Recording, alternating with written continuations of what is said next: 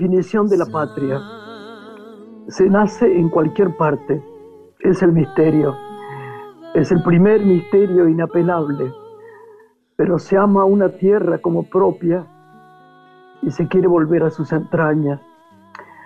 Allí donde partir es imposible, donde permanecer es necesario, donde el barro es más fuerte que el deseo de seguir caminando, donde las manos caen bruscamente y estar arrodillado es el descanso, donde se mira el cielo con soberbia, desesperada y áspera, donde nunca se está del todo solo, donde cualquier umbral es la morada, donde se quiere arar y dar un hijo y se quiere morir.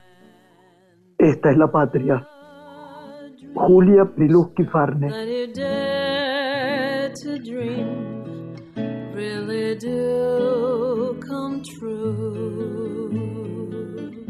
Hola Lore. Buenas noches a todos. Este poema que nos regalaste es adorado porque es una gran poeta ucraniana que hizo su carrera literaria en la Argentina, ¿no? Que estudió además piano, derecho, fue periodista. ¿Recordás los 20 poemas jóvenes? Ella fundó ese grupo donde esos poemas fueron incorporados a la telenovela de Migré Pablo en nuestra piel. Y se hizo tan la amaba, claro, la amaba. Claro, los libros después se musicalizaron, muchos de estos poemas, por Eladia Blasquez, Héctor Stamponi, Chico Novarro, un, poemario que recorrió muchísimos lugares y que este, siempre la, hizo brillar, ¿no? Esta gran poeta ucraniana. Vos sabés una cosa, vos sabés una cosa, eh, Lori, que tengo la sensación de que hay que actualizarla más a Julia, sí. porque es una enorme poeta. Y no sé si por el tema de la tele o de lo, mediático, no sé, porque yo la conocí mucho, una mujer estupenda, divina además.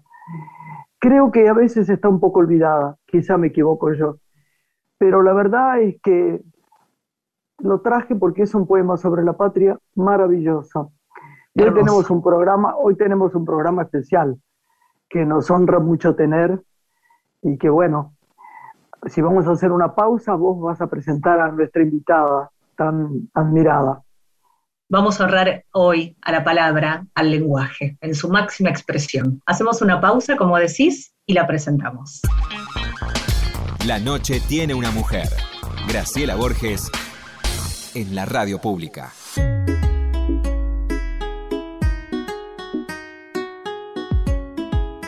Lore, ¿cómo va? Muy bien. Eh, a, pesar de mi resfrío, mi corazón está súper contento porque una de las cosas, si tuviera que elegir qué me gustaría en la vida, que, si me sacaran me sentiría desde los cuatro años o cinco, morir sería la lectura. La lectura, más que, más que, más que el cine, mira qué raro, no decir esto porque amo mucho el cine. Y hoy vas a presentar a alguien que soy totalmente seguidora, ¿no? Seguidora. Y cometí el error de tener solamente dos libros de ella, que tiene más, porque como todo el año pasado acá en Pilar estaban cerradas las librerías, una vez que empecé a leerla, fui tan fervorosa de ella. Ya, ya, había, ya había visto algo que escribió que a mí me conmovió, ¿no? Viste que yo tengo un amigo que es, lo quiero mucho, que es Gonzalo Unamundo, ¿no? Entonces, él escribió un libro terrible que se llamaba Lila. Entonces yo vi esta persona que vamos a presentar, que es de un prestigio enorme y por suerte todo el mundo lo encuentra así, que daba una, una breve idea sobre su pensamiento sobre el libro Lila. Y yo dije, ay, es exactamente igual a lo que yo pienso. Y eso me conmovió, porque ser un poco parecida ya era un fervor. Ella es eh, una tallerista genial. Y yo he tenido unos libros de ella que voy a, voy a permitirme preguntarle después cosas y me gustaría este, que vos la, la, presentaras y después habláramos de su clínica de, escritura y de todo lo que, lo poquito que yo sé, y lo enorme que es como, como escritora, ¿no? Qué alegría, qué alegría. Presentar. Con mucho gusto lo hacemos porque hoy nos honra con su presencia en Radio Nacional. Ella es escritora y periodista cultural, estudió letras en la Universidad de Buenos Aires. Sus artículos fueron publicados en distintos medios, como Página 12, Le Monde Diplomatique, Anfibia, Revista Enie, Revista Crisis también. Ha trabajado como editora de cultura del diario Clarín y actualmente es docente en la carrera de artes de la escritura de la Universidad Nacional de las Artes. Brinda talleres en distintas instituciones. Ha publicado La Virgen Cabeza, Le viste la cara a Dios, Romance de la Negra Rubia y Bella. Y su última novela, de la que hoy vamos a hablar, fue elegida entre los libros del año en la edición en español del New York Times y del País de España. Es una de las autoras más celebradas de la nueva narrativa, tanto en nuestro país como en toda Latinoamérica. Gabriela Cabezón Cámara, nuestra invitada de hoy. Muy bienvenida, ¿cómo estás? Hola Gaby. Hola querida, acá Chocha. Acá tu, acá tu fan, acá tu fan. Bueno, acá, acá tu fan, así que estamos así en un puente de ida y vuelta, patinando de acá para allá. A mí eh, me, vos sabés que a mí me, voy, a, voy a parar de hablar porque así te escuchamos a vos, ¿no? Pero a mí me, yo creo que el primer libro que leí fue Las aventuras de la China Iron, ¿no? Que era recuperar la figura de la, de mujer de, Martín Fierro, ¿no? Eh, y, tiene un montón de escenas del Martín Fierro. Yo hice eso, hice, hice, hice una película que se llamaba Martín Fierro con Torres Nilsson. Y me parece que fue extraordinario leerlo porque tenés una narrativa, genial, ya está, ya lo dijimos, pero tan moderna, tan creativa, que a mí me, me, fascinó, me pareció que es increíble. Y después le viste la cara a Dios, no, no me quería olvidar, le viste la cara a Dios, que está narrada en segunda persona, ¿verdad? Así es. Entonces te lleva a estar en el cuerpo de esta mujer y además es, un libro que tiene que ver con la trata de, gente, de, tiene un territorio salvaje este libro, es tan fuerte, es tan humano, pero tan desgarrador.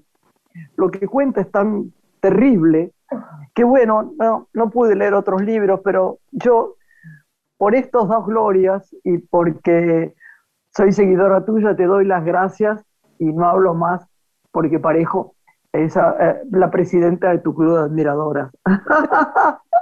Bueno, muchísimas gracias, Graciela, por tus lecturas, por esta invitación. Es un placer total para mí hablar con vos, así que gracias. Bueno, acá lo tenemos a Lorena, mi sobrina, que es fanática tuya, que lee mucho, tiene más tiempo de leer que yo, porque además la desgracia de acá, durante mucho tiempo estuvieron las librerías cerradas. Y uno se atrasa, viste, con los libros que tiene ganas de leer. Y queremos saber tantas cosas tuyas porque yo te sigo eh, en tus talleres, en lo que me dicen que haces, en, las clínicas, no sé si lo seguís haciendo, en las clínicas de, escritura. Así que acá la dejo a Lore que te pregunte. Gabriela, ante todo me gustaría conocer tu opinión acerca de este tiempo, ¿no? Para la mujer en la literatura y preguntarte si vos crees que sin el auge de los movimientos feministas, tantas escritoras que hoy son publicadas hubieran tenido lugar, aún todavía escribiendo o siendo publicadas menos que los hombres. ¿Cómo encontrás este tiempo literario para, para la mujer?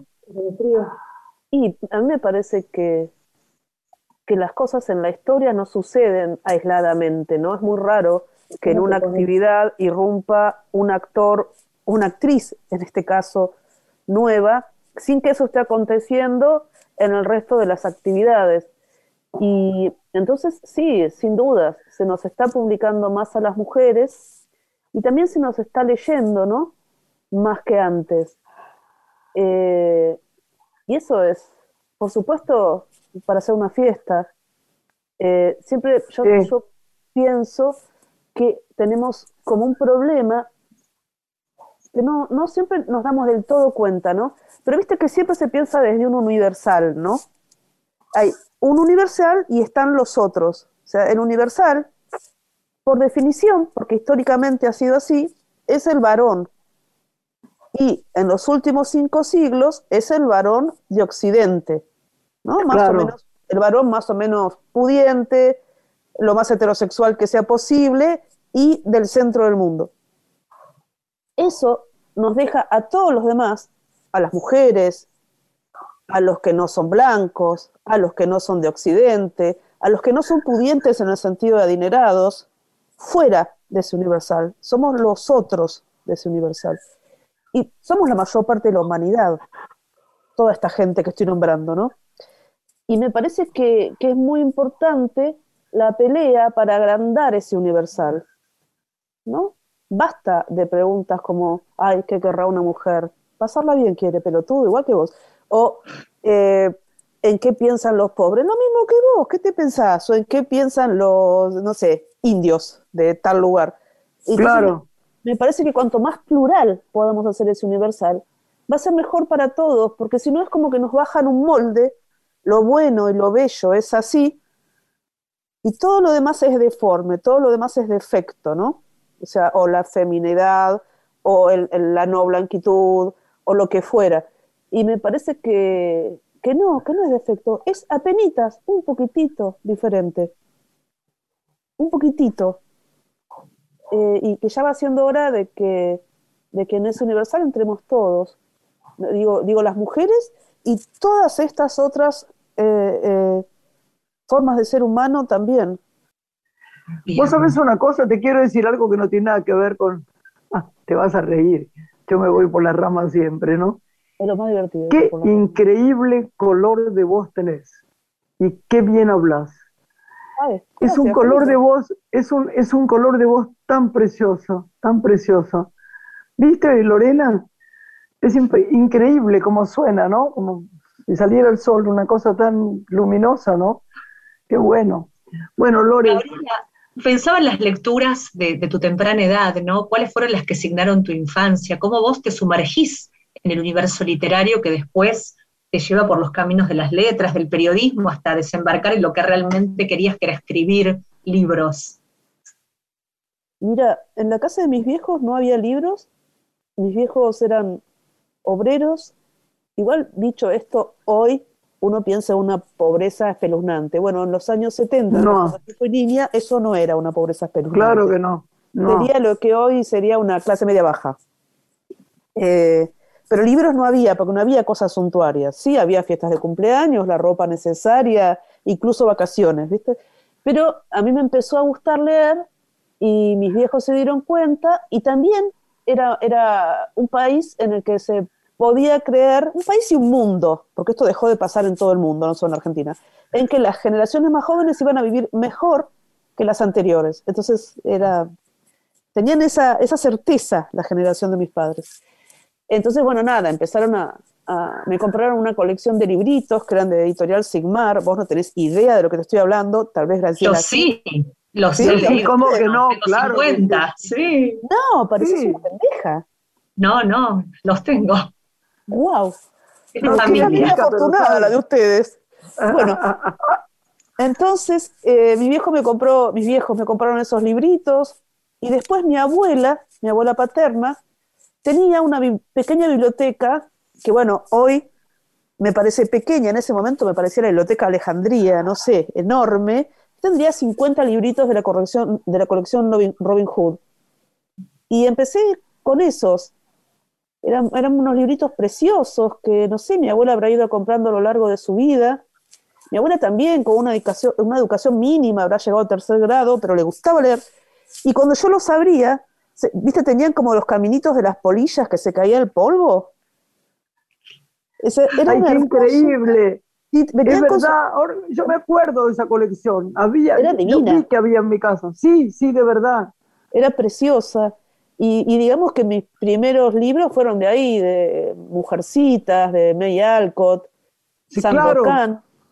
Yo estaba como loca con Sandokan y Salgari, quería ser Yáñez. No sé por qué quería ser Yáñez y no Sandokan, ya que estábamos, pero era así. Eh, quería ser Show March. Bueno, de Mark Twain, Tom Sawyer, me volví loca. Mark Twain, también. las aventuras de Tom Sawyer. Era Eh, hermoso. Y un yankee en la Yo corte. estaba de- enamorada de este, ¿cómo se llamaba este? Huckleberry Finn o algo Sí, así. también, divino. Era el máximo. Yo Divino. lo amaba. Era precioso. Y, yo me Y Gabriela que- y con toda esa literatura que hoy Sí. tenés eh, vos, ¿no? Que has leído, eh, ¿cómo ves esos libros para los chicos? ¿Son libros que de pronto sugerirías, esas lecturas de tu infancia? ¿O ha cambiado tu mirada sobre esas lecturas? Sinceramente no sé, porque esos libros ya eran de otra época eh, cuando yo los leí. Eran libros del siglo XIX en general, de fines del siglo XIX. A mí me volvieron loca. Eh, Sí, sí, es verdad. Después los niños que yo conozco ahora, que ya no son más niños, que ya son o, adolescentes grandes o, jóvenes muy jóvenes, entraron a la lectura de otra manera, entraron con Harry Potter en líneas generales y después estaban con John Green, que tenía una novela de una pareja de chicos, una chica y un chico muy jóvenes, y creo que él, el chico se- o ella, bueno, uno de los dos se enfermaba y se moría, y, y era como otra, eh, otra entrada, ¿no? Pero me parece que cualquier entrada está buena, que no. que lo- bueno es poder como tener ese, esa burbuja de vida que te hace la lectura, Sí, ¿no? Sí, que te sí, salva la- sí. Digo, te estás cayendo a pedazos, no podés más, tenés un pedazo de cabeza trabajando por acá, por allá, por allá, por allá, que con la pandemia pasó un montón, viste que la cabeza se partía y cada pedacito por su lado, no te podías concentrar en nada. Bueno, yo de eso, que que en un momento estuve para el orto, porque realmente no me podía concentrar ni en ver una serie de Netflix, que es el ejercicio mínimo de usar la cabeza que se puede hacer en líneas generales, ¿no? También hay buenísimas, pero digamos, en su mayor parte son todas igual, una pelotudez. No podía ni concentrarme en eso. Y estaba muy angustiada, porque si no te podés concentrar en nada, la cabeza te explota.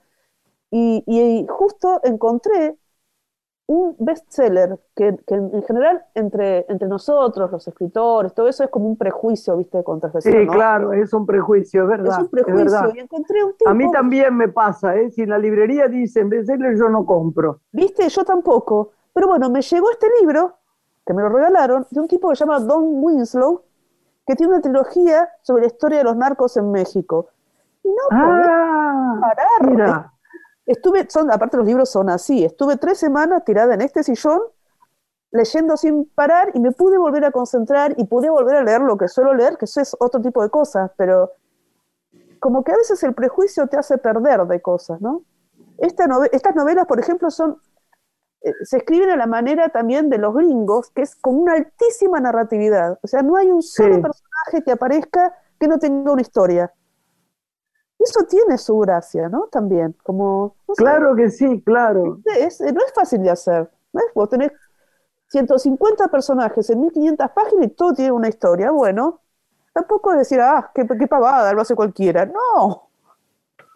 Pues es que yo que leo muchos policiales, eh, mi hijo, que es muy lector, muy lector y lee tus libros y lee, lee realmente mucho, me dice, ay mamá, ¿cómo siempre estás leyendo últimamente policiales? Que con los que me quedaban acá, aparte de tus libros y, y- bastantes más que ya los leí.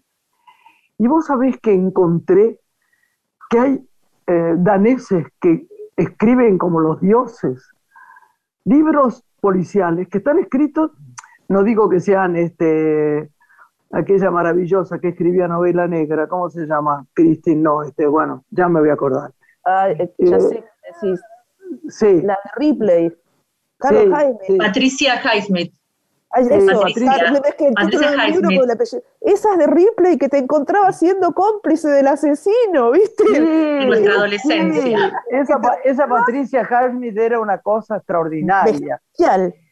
Pero esto también, no hay que, no hay que, lo, lo bueno es que no hay que menospreciar. Hay que leer con el corazón y la cabeza abierta, aunque Sí, parezca un eso. poco cursi, y dejarse llevar, porque siempre en, a- en alguna parte de una maestría. En general sí, y si no te gusta lo dejas y seguís con otro, tampoco para hacer tanto quilombo, ¿no?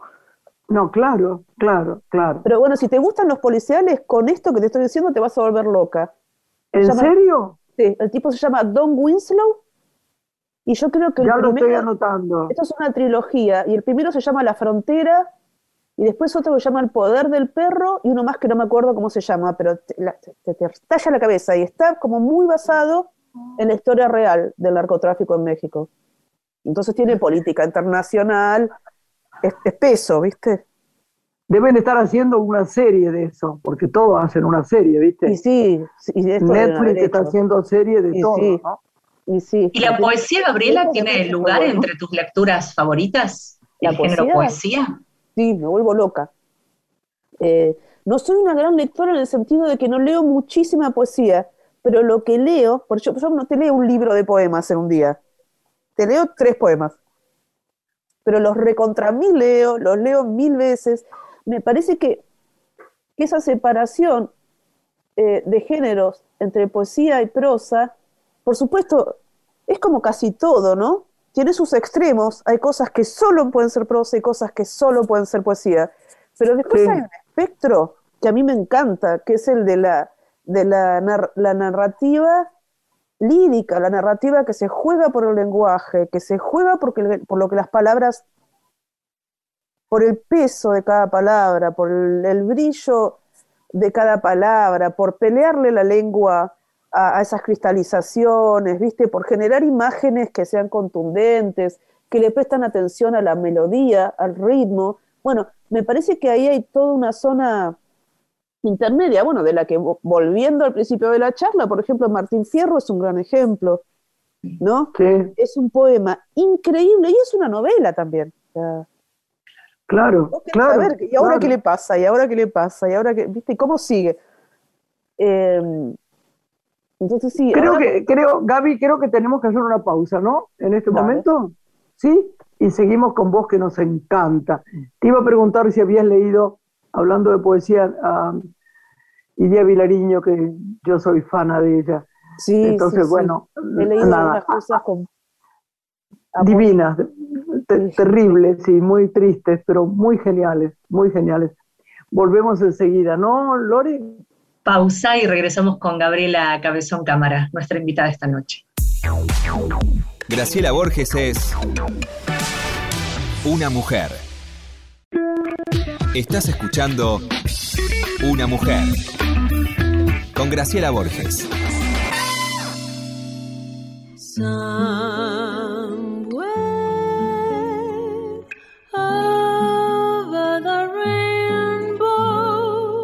Lore, seguimos con este día, esta noche, grabando acá con tanta felicidad con Gabriela, ¿no?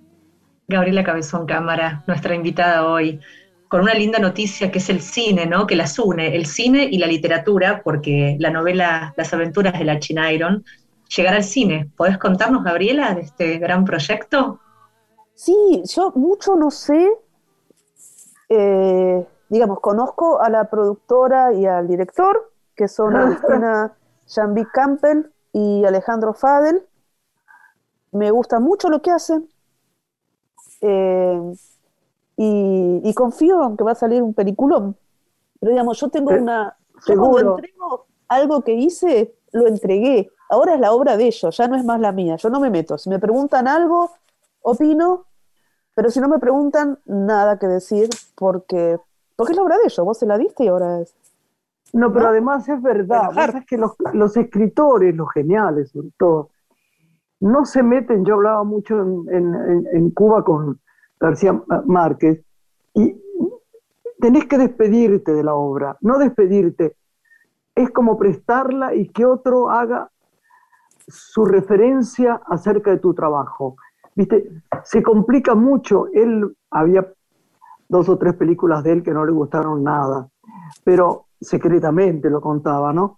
Pero no hería a nadie porque tomar la responsabilidad de decir, me están estropeando algo que yo hago, es complicado porque no va a cambiar, porque una película está en la cabeza de un director. Claro, esa es la verdad. esa es la obra del director, no es más la tuya. Digamos, tu libro para el director es un insumo, entre otros, ¿no? Con los que va a ser la película. No, no es la película de tu libro. Claro, Claro. Es también la Gabriela, ¿en el proceso de escritura se involucra el lenguaje audiovisual? Cuando escribís, ¿la imaginás visualmente? ¿Alguna de tus novelas, digo? Sí, sí. Por ejemplo, bueno, vos hablabas, Graciela, hace un rato de Le viste la cara a Dios. El final yo lo imaginé hecho por Tarantino.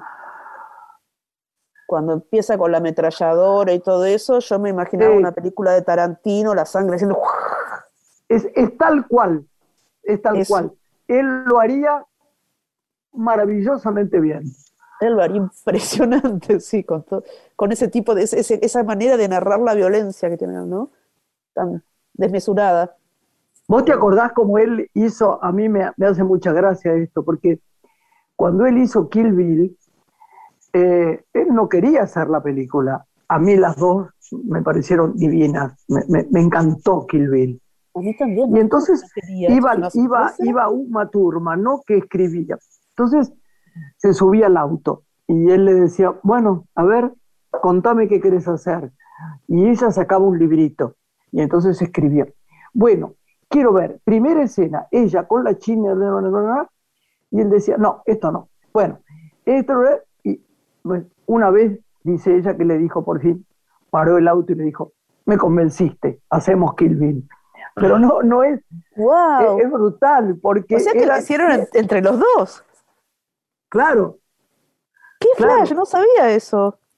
sí. Y ella ¡Qué dice, genio, Maturman! es una genia, es una Ya genia. veo, Y, más de lo que eh, yo pensaba eh, todavía. Además, a- a- a- además estudió mucho, hizo, hizo ese papel maravillosamente bien.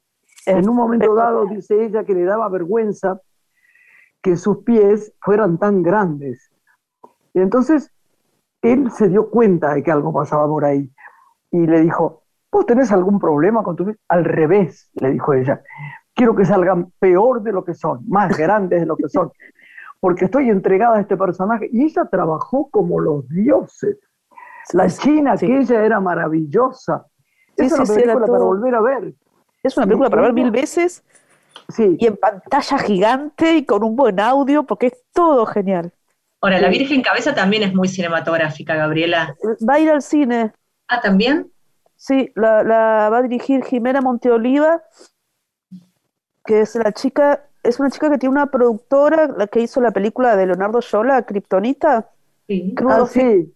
se llama la, la productora. Pero dime una cosa, Gaby. Estás hecho una estrella. Dos novelas al cine. No Creo te que para tres, nadie, Creo que tres, está, está la tercera ahí en danza.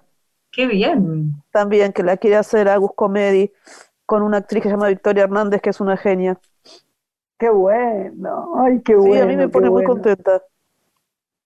¿Te gusta ¿Tu el defensa? cine, Gaby? Mira, me gusta, quise estudiar cine alguna vez en la vida, después se me pasó enseguida porque yo soy muy solitaria y me cuesta mucho trabajar en equipo eh, y iba a ser imposible hacer cine sola, ¿viste? Eh, Imposible. Imposible. Había como que en muchas cosas, había que pensar en muchas cosas todo el tiempo y eso no era para mí. Eh, pero sí, me gusta mucho. No, no, igual no es que veo un montón de cine, por ejemplo, pero cuando lo veo, lo veo. Y, y, y cuando escribo, me imagino mucho Tenés una como mente como cinematográfica, una Como una audiovisual. Claro, claro. necesito claro. verlo en la cabeza, ¿viste? En general, necesito ver la escena. Entonces cierro los ojos y me quedo ahí tratando de verla. Qué Se ha bueno. definido eh, en esta pandemia que ha sido, además de la voz literaria, la voz política, ¿no? En el campo del medio ambiente, de su defensa, pidiendo también por la promoción de la ley de humedales. ¿Cómo se despierta en vos todo este, este, este interés, esta búsqueda por defender el medio ambiente? Es que me parece que es una cuestión de amor que me fue agarrando ya más grande. Cuando yo era más chica no, no tenía esa preocupación. Eh, en algún momento conocí el Delta y me enamoré. Es el, uno de los lugares más hermosos y maravillosos del mundo, pero sobre Sí. todo entendí la relación del cuerpo con el mundo. Sin mundo no hay cuerpo, sin cuerpo no hay vida, porque no sé, algo, algo se nos rompió en la cabeza a nosotros los occidentales o los medio occidentales, no sé qué somos nosotros, pero digamos, en todo caso a nosotros que, que nos enseñaron a pensar como si fuéramos occidentales, algo se nos rompió y podemos creer en que puede haber vida humana sin mundo, pero eh, eh, sin árboles no hay aire, mi amor. Claro. Sin agua no hay vida de ninguna índole, humana tampoco. Y vos ves hoy 50 grados en Canadá, incendios feroces en toda la costa oeste de Norteamérica, Alemania, inundada. Sí, Eh, eh, totalmente. Lo que pasa en Centroamérica es un desastre y lo que está pasando acá, están deforestando el Gran Chaco, pero de una Sí. manera bestial. El otro día miraba unas ilustraciones de unos jesuitas de cuando ellos habían llegado a tener contacto con alguna población del Chaco. No, no pude ver las referencias, así que no sé qué bien, no, sé bien quiénes eran, pero ponerle los Cuom. Y había, vos veías gente feliz bañándose en los ríos, y ahora esa gente muriéndose de hambre, de enfermedades curables. ¿Por qué? Porque les talaron el monte, primero les robaron la tierra, después les talaron el monte, les alambraron todo, les contaminaron el agua. O sea, están matando gente. Lo que está haciendo Bolsonaro en, la- en el Amazonas Sí, señor, qué terrorífico. no tiene parangón. Ayer leía No. en The Guardian, el Amazonas era uno de los grandes pulmones del planeta, ¿sí? Y por Sí. la deforestación, ahora no absorbe más eh, carbono, sino que lo emite. Ah, Digamos, emite más de lo que absorbe. Es un delirio. Y sin aire, sin agua, eh, con el clima todo descajetado, no, no, no hay posibilidad de vida. Digamos, la, la vida, nosotros la pensamos como si fuera solo nuestra y todos los demás recursos, pero en realidad la vida es la vida del planeta entero, del que somos parte, ¿no? Nosotros tampoco existimos si no hay hongos, si no hay ríos, si no hay peces, si no hay, bueno, tantas cosas.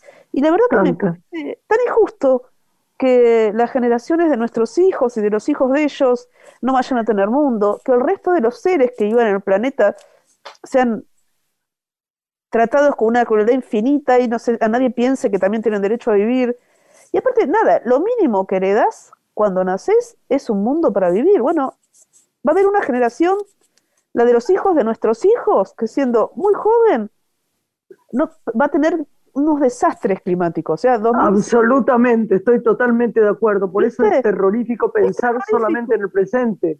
Sí, y están pensando No. pelotudeces, ¿viste? Tipo, hacer eh, ex- extracción petrolera en el mar argentino. No, amigo, no, ¿viste? O hacer minería, minería con cianuro. El agua vale más que el Sí. oro. No se dan cuenta. Sí. Viste que en California ahora le están hablando de racionar el agua. ¿Y dónde te pensás que la van a sacar, amigo? Bueno, no sé, no la están viendo, ni cuadrada. O sea, vale más el agua. Vale ¿Y más no verdad. crees, Gabriela, que los jóvenes que, que están conduciendo la causa de la igualdad para el mundo que viene, de la ética del cuidado, que son más conscientes que lo que fue nuestra generación en cuanto al cuidado del medio ambiente, en ellos hay depositada una esperanza de cambio? ¿Que luchen de verdad para pedir todo esto que estamos nosotros en algún lugar reclamando? la única que queda. Si no lo hacen ellos, digo, nosotros podemos tirar la, mejor onda. Eh, pero me parece que las luchas políticas más poderosas, en general, las protagonizan los jóvenes. Los viejos apoyamos, podemos dar consejos, podemos estar ahí, podemos poner el cuerpo, pero lo más contundente lo hacen ellos. ¿viste? Absolutamente, absolutamente. A mí me gustaría vo- volver al tema de, porque yo quiero que la, la gente lea, los que no están escuchándonos en Radio Nacional, que llega, como digo yo, que es gracioso, a los confines de la patria, compren libros de Gabriela.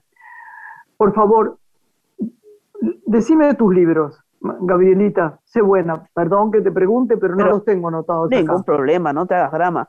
Eh, la Virgen Cabeza, Sí, ¿le viste la cara a Dios? sí. Romance de la Negra Rubia y Las aventuras Sí. de la China Iron. Después tengo otras cositas por ahí, pero esos son los cuatro libros, digamos. Eh, Eh, Me, me faltan dos a mí, qué vergüenza, che. Pero ni te preocupes. ¿Estás escribiendo, Gabriela? ¿Estás Sí, escribiendo en este tiempo? Estoy escribiendo, al principio fue muy difícil en la pandemia porque venía, bueno, como veníamos casi todos, ¿no? Con esta manera de vivir tan loca, de correr, correr, correr, correr, correr, correr, correr. Y es como que me sacaron el piso y me quedé pataleando en el aire, ¿viste? Como hacían los dibujitos animados de nuestra infancia. Entonces en algún momento me caí, quedé estrolada, pero bueno, ahora ya pude volver a escribir y sí, estoy escribiendo una, una novela que acontece en el siglo XVII, a principios del siglo XVII, entre un- el País Vasco y, y Tucumán, pone. Por favor, de pie, de pie para los vascos, ¿eh? De pie. Con cariño. El protagonista es vasco. Bien, bien. Siempre que pienso en un vasco, pienso en, en, en, mi abuelo Tomás, que era el mejor vasco que yo he conocido en mi vida, el hombre que más he amado. Ay, qué lindo. Curioso, qué lindo, qué lindo este libro, qué bueno. ¿Cómo se te ocurrió? A ver, contanos un poco, me encanta la idea. Mira, es un poco eh, inspirado en la vida de la monja Alférez. ¿Te acordás de la monja Alférez? La monja. Una película protagonizada por María Félix en México. Ah, sí, una vieja película. Vieja, vieja, sí, sí, de cuando María Félix era joven, qué sé yo, qué año. Imagínate, sí. Y en realidad el personaje histórico fue una chica, bueno, no fue una chica, es una, una niña nacida en 1592 o 98, según quien lo cuente, de una familia noble, y viste que los nobles eran horribles con los hijos. A los feos los mandaban al, convento o al seminario. Entonces, nada, a los cuatro años, taza a taza, hasta la fulera, la mandan al convento. Eh, el convento era de la tía. A los 15 la piba se escapa. Y cuando se escapa, le afana a la tía un poco de tela, un poco de hilo y unas monedas. Y se queda tres días, cuenta en su autobiografía, muy, muy simbólico a lo Cristo, en un bosque tejiéndose ropa de varón, porque no se podía ser libre y ser mujer en esa época. Entonces, se viste de varón y empieza a vivir una vida de varón. Enseguida consigue trabajo como de paje, porque bueno, sabía latín, era una persona educada, entonces va consiguiendo trabajo de paje, termina laburando en la corte del rey en Valladolid. En algún momento ya se cansa de España y quiere la aventura, se viene al Nuevo Mundo. Acá primero es tendero, después es tendero en otra parte, pero tenía como un agudo muy subrayado sentido del, honor, como los caballeros de esa época, ¿no? Claro. Más subrayado todavía. Entonces, no sé, iba a la zarzuela y había un tipo con sombrero adelante y este le decía, te sacas el sombrero, el otro le decía, no. Bueno, nos encontramos en la esquina, pum, pum, pum, pum, listo. Un muerto. Y aparte le gustaba mucho jugar. Entonces jugaba las cartas y uno le gritaba cornudo, listo, un muerto. Cuestión. Ay, qué pero qué divertidísima. La autobiografía la encontrás en, la web, está, te este, está re loco. Y bueno, se va mandando cagada tras cagada hasta que termina en el ejército luchando en la guerra contra los araucanos, contra los mapuches en Chile. Y, y bueno, iba teniendo un montón de peripecias, un montón de peripecias. Nunca nadie se da cuenta de que no es un varón en el sentido tradicional del término, hasta que un día lo están por ahorcar y dice antes que muerto mujer, y llama al obispo y confiesa, dice que es una mujer. El obispo flashea de colores, llama unas comadronas para que la, le, revisen a ver si es una mujer, y no solo es mujer, sino virgen, lo que le salva la vida porque se no iba a la hoguera caminando. Imagínate, no llegaba, o sea, no terminaba de confesarse que ya la tiraban a la hoguera. Eh, pero qué fascinante, no, la Historia es increíble. El obispo flashea y como no sabe eh, cuando se confiesa, confiesa que fue novicia. Pero como no saben si profesó o no, mandan a averiguar a España. Imagínate lo que eran los trámites en 1620. bueno, entonces tiene que estar un par de años en, un convento hasta que llegan los papeles que, certifican que no era novicia. Imagínatelo al soldado en el convento, se habrán divertido todos muchísimo. Y entonces eh, le, dicen que era novicia, lo dejan salir, se viste otra vez soldado y se va a España. En España es la sensación, todo el mundo lo quiere conocer, todo el mundo quiere hacerse amigo, escuchar sus historias, termina en la corte del rey, el rey le otorga el derecho de usar su grado militar y su uniforme de varón, y después le da por peregrinar a Roma, y el Papa Urbano VI le da el derecho a usar su nombre de varón. ¡Ah! Pero qué gloria. Y a Urbano VI le decían, pero ¿cómo haces esto? Es pecado, Dios hizo a la gente hombre y mujer, bueno, todas esas cosas que dicen los conservadores, y el Papa decía, si me traen mil monjas más así, a todos les voy a dar el mismo derecho, ¿viste? Era como... es una historia muy divertida. Pero qué bueno, qué linda, qué suerte que nos contaste, nos encanta. La historia es increíble.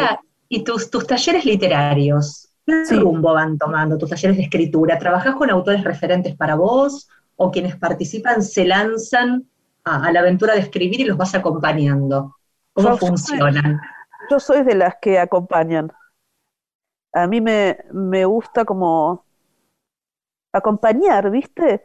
Ver cómo va eso de singular que tiene cada uno. Y aparte, una cosa hermosa de la literatura y de las artes en general, ¿no? Es que son formas abiertas. Yo no, no podría decirte esto es literatura y esto no. Yo qué sé. O esto se hace así y no asá. Es muy singular, cada uno lo va haciendo como puede, como se le ocurre. Cosas que hace 100 años no hubieran sido consideradas literatura, hoy son. Eh, entonces es algo abierto. Entonces me parece que hay que acompañar y ver para dónde la gente dispara y tratar duda. ¿no? Claro, generalizar sería horrible porque cada uno tiene una tendencia tan distinta y un pensamiento y un corazón, aunque parezca cursi, tan diferente con la cabeza que, claro, qué bueno que los acompañes porque te das mucha cuenta además, ¿no? ¿Quién realmente tiene talento? ¿Sabes que Eso también lo he visto bastante relativizado porque personas que me trajeron textos que vos decías, ay Dios, me quiero tirar yo por la ventana, sí. se han hecho unas cosas increíbles. A veces está el ¿Ah, deseo de hacer, sí, a veces eh, vos tenés un gran deseo de hacer algo, pero no te animás. Entonces haces unas pelotudeces hasta que un día, ¡pum!, eso estalla. Mirá. Lo, lo que sale cuando estalla te decís, Dios mío, lo que tenía esta criatura en la cabeza, ¿viste? Y lo primero era tipo, porque al perderte yo a ti, yo he llorado, ¿entendés? Y después estalla. Entonces, antes yo pensaba que, me daba cuenta con un párrafo, ahora sé que no. Que, que, cuando la gente persiste, a veces estalla. O sea, como que va haciendo, va haciendo hasta que de golpe gana confianza. No sé, vuela, ¿viste? no sé, es algo muy hermoso de ver. Pensaba también, Gabriela, qué interesante los caminos que, va tomando la literatura por este ciclo en el que participaste de cuentos en versión digital, ¿no? Para colaborar con el proyecto social de la organización La Poderosa, que nos gustaría que nos cuentes también de aquel, aquel viaje por, los cuentos digitales, ¿cómo fue? No, mira, fue una preciosura. La verdad que la idea de ellos me encantó, esto de, de hacer el libro digital para para repartir entre toda la gente y me, encanta el trabajo de la poderosa, me parece que... Me pareció tan bueno eso, me olvidaba decirte, era fundamental para mí conversar de esto con vos y con Lorena, porque me pareció formidable esto, me pareció formidable esta llegada ah, de los, de los textos a la gente, ¿no? Claro, y en esa época además que era tan todo tan duro, tan horrible, y para la gente que vive al día y que no puede trabajar online, ni, me lo, no sé, tremendo. Entonces era, era algo muy hermoso para hacer, ¿no? Y en ese, en ese sentido, la verdad, y, aparte todo el trabajo de la poderosa, eh, toda esa organización, es muy hermoso. esas cosas que te dan ganas de seguir viviendo y seguir peleando, ¿no? Eh, y hubo la verdad que sí, para mí fue una alegría y un placer y, no sé. la poderosa y además la, formación de la gente, cuando vos de alguna manera, a, veces de una manera que no sé si es muy noble, pero un premio al que lee más libros, no importa. Yo trabajo, trabajo, digo, Aramos, dijo el mosquito. Estamos con una señora que quiero mucho haciendo cosas para un hogar eh, que se llama la lechucita de los com, ¿no? Y entonces, claro, eh, los niños no tenían ni dónde sentarse, después se, portaron muy bien, toda la, gente de Rosy Equipa le mandó mesas y, y, este, y besos también, y sillas, bueno, y comida y todo lo demás. Y empezaron a leer, y claro, es un mundo que cambia, ¿no? Estos días yo tengo que llevar lectura, porque a veces uno tiene prejuicio de decir, bueno, pero son muy chicos para llevar ciertos libros. Y yo me acuerdo de cuando era muy, muy chica, que Adelina Bamonde era una amiga de mi padre, a los cuatro años me enseñó a unir las letritas, me defendió de un mundo que era muy cruel para mí, de una infancia muy dura. Y, y leer fue salvación para mí. Y yo creo que hay que mandarles, a veces decimos, no, hay que mirar bien detalladamente qué libros le mandamos para esta edad, para 8, para 10. Yo creo que tienen que empezar a leer. Esto es lo primero, porque esto es lo que cambia el mundo y lo que cambia a la gente. Totalmente, a leer y a escribir y a contarse ellos mismos y su propia historia. Ahí hay algo muy importante que tiene que ser dicho y no solo tiene que ser, tiene que ser leído y escuchado, ¿no? Sí, sí, sí, sí. Y leyendo se aprende a contarse uno. ¿Qué nos recomendás, aparte de tus libros, que miremos? ¿Vas al teatro? Es una pregunta que me importaba hacerte. Antes eh, de la pandemia, antes de la sí, ahora no voy. Bueno, mira, durante la pandemia fui, fui a ver petróleo. Ah, bien, de mi amiga María Oneto, ¿no? Es impresionante. Ella es maravillosa. Es increíble. esa obra, lo que hacen ahí las cuatro, es impresionante. Sí, sí, son geniales. Son geniales. Bueno, yo no sé cómo... Sí, te escucho, perdón. No digo, fue una de las pocas salidas de la pandemia que pude ir y la verdad me hizo muy feliz. Bueno, Gaby, nos tenemos que despedir, pero yo no te puedo decir la alegría que tiene mi corazón y el de Lore, estoy segura, por haberte tenido hoy. Porque es un gozo tener gente que es un sentimiento tan raro, la admiración, ¿no? A veces se hace muy difícil porque uno está acostumbrado a una, a una generalización de todo que a veces no se da cuenta lo que verdaderamente admira. Pero en este caso, en tu caso, sí. Y yo te doy las gracias. Estoy feliz. Espero que con nuestro amigo, esto lo digo así en el aire, nuestro amigo eh, Gonzalo Unamuno, nos veamos y yo tenga el gusto de, no sé si darte un abrazo, pero por lo menos con barbijo, darte un, apretón. Exactamente. Muchas gracias por estar con nosotros. ¿eh? Gracias, Gabriela, ha sido un honor. Fue absolutamente un placer para mí y bueno, sí, sí, encantada. Apenas armen con Gonzalo, ah, yo estoy ahí. Dale, y, oír esa preciosa voz tuya, esa preciosa voz. Un beso enorme. Hasta cualquier momento. Hasta la próxima. Chao, chao. Gracias. Una mujer se ha perdido. Conocer el delirio y el polvo. Se ha perdido esta bella locura, su breve cintura debajo de mí se ha perdido mi forma de amar, se ha perdido mi huella en su mar. Veo una luz que vacila y promete dejarnos a oscuras. Veo un perro ladrando a la luna con otra figura que recuerda a mí. Veo más, veo que no me halló. Veo más, veo que se perdió. La cobardía es asunto de los hombres, no de los amantes. Los amores cobardes no llegan a amores, ni a historias se quedan allí. Ni el recuerdo los puede salvar, ni el mejor orador conjugar.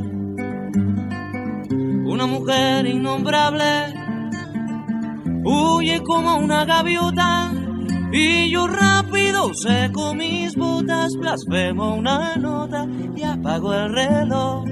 Que me tenga cuidado el amor, que le puedo cantar su canción. Una mujer con sombrero, como un cuadro del viejo Chagall, corrompiéndose al centro del miedo. Y yo, que no soy bueno, me puse a llorar. Pero entonces lloraba por mí y ahora lloro por verla morir. Pero entonces lloraba por mí y ahora lloro por verla